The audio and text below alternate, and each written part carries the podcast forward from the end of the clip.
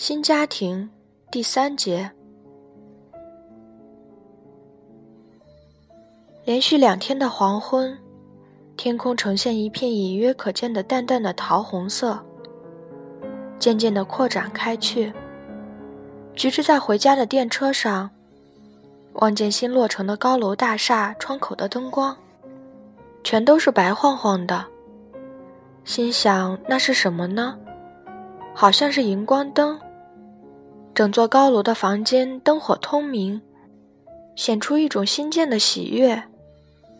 这座大厦的斜上空，悬挂着一轮接近满月的明月。橘子到达家里的时分，天空的桃红色云彩大概是被那边的落日吸引过去，仿佛沉了下去，变成漫天的晚霞。快到自家的拐角处。橘子心情忐忑不安，伸手摸了摸外套的内兜，确认那只支票还在兜里。学子走出邻居家，小跑般的进了自家的房门。橘子看见他的背影，学子却没有发现橘子。学子，学子，学子从房门里走了出来。你回来了。刚才你看见了，他说着，脸上泛起了一片红潮。邻居给我转达了妹妹挂来的电话。哦，橘子始料未及。从什么时候起，邻居家给转达电话了呢？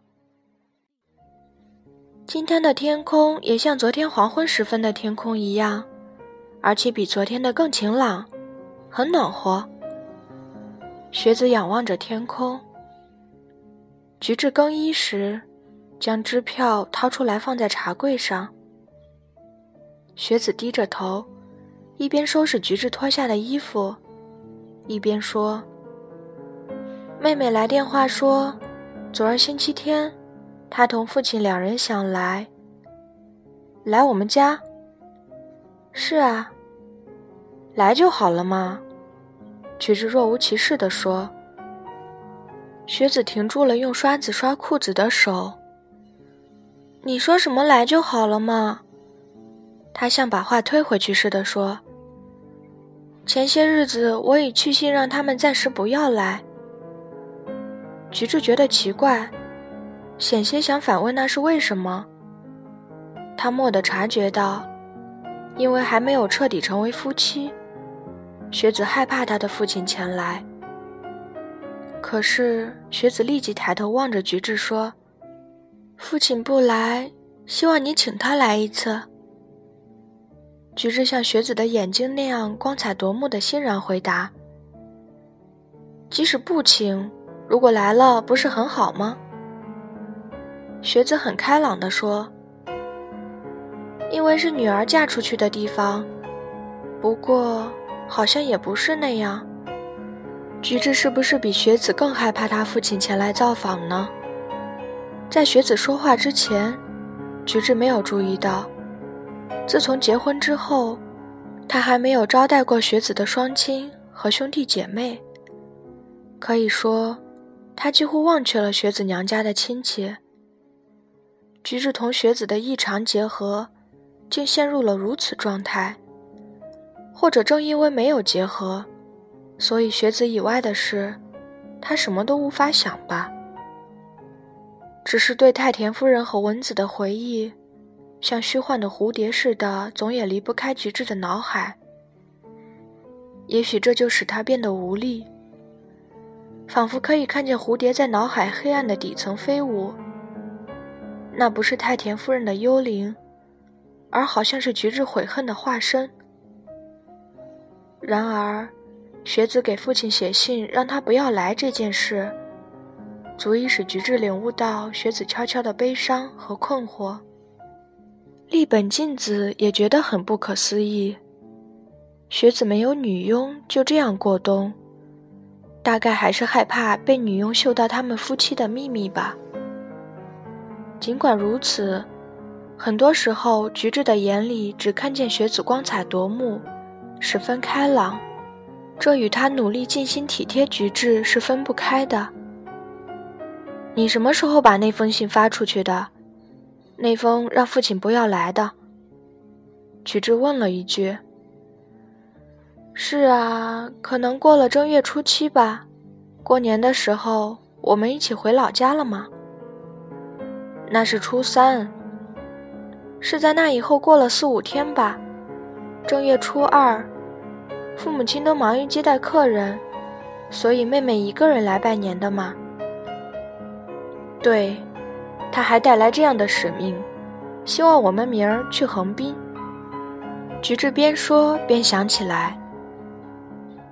可是写信让父亲不要来不够稳妥呀，我们请他下个星期天来好不好？嗯，父亲一定会很高兴的，他一定会带着妹妹来。父亲一个人来有什么不好意思的呢？多亏有个妹妹。我也觉得很庆幸，造化安排的真妙啊！有个妹妹，学子大概也觉得轻松些吧。毫无疑问，学子想尽量不让父亲看到自己同菊治这种不像结婚的婚姻生活。学子烧好了洗澡水，菊治走到小浴室，就听见查看热水温度的声音。你饭前洗澡吧。好，就这么办。菊治洗澡的时候，雪子在浴室玻璃门外扬声问道：“放在茶柜上的支票是干什么用的？”“啊，那个是卖掉织布茶碗的钱，得把它交给立本。”“那只织布茶碗那么贵吗？”“不，那里面包括我们家水罐的钱。”“哦。”大概一半吧，即使一半也是相当大一笔钱啊。对，拿这笔钱来干什么用呢？织布茶碗的事，雪子是知道的，昨天晚上散步时也谈到了。但是，这野水罐的来龙去脉，雪子一点也不了解。雪子站在浴室的玻璃门外面，说：“不要把钱花掉，用它来买股票怎么样？”股票，菊治感到意外。是这样的，雪子打开玻璃门，走了进去。父亲把相当于那一半的一半的钱交给我和妹妹，说让我们拿去增值。我们就存到经常出入我们家的股票商那里，让他代买有把握的股票。股票跌价的时候就不卖，等它涨价，把它卖掉再买别的股票，这样就会逐渐积少成多的增值了。菊治寻思，仿佛看到了雪子娘家的家风。我和妹妹每天都读报上的股票栏。你现在手头还有那股票吗？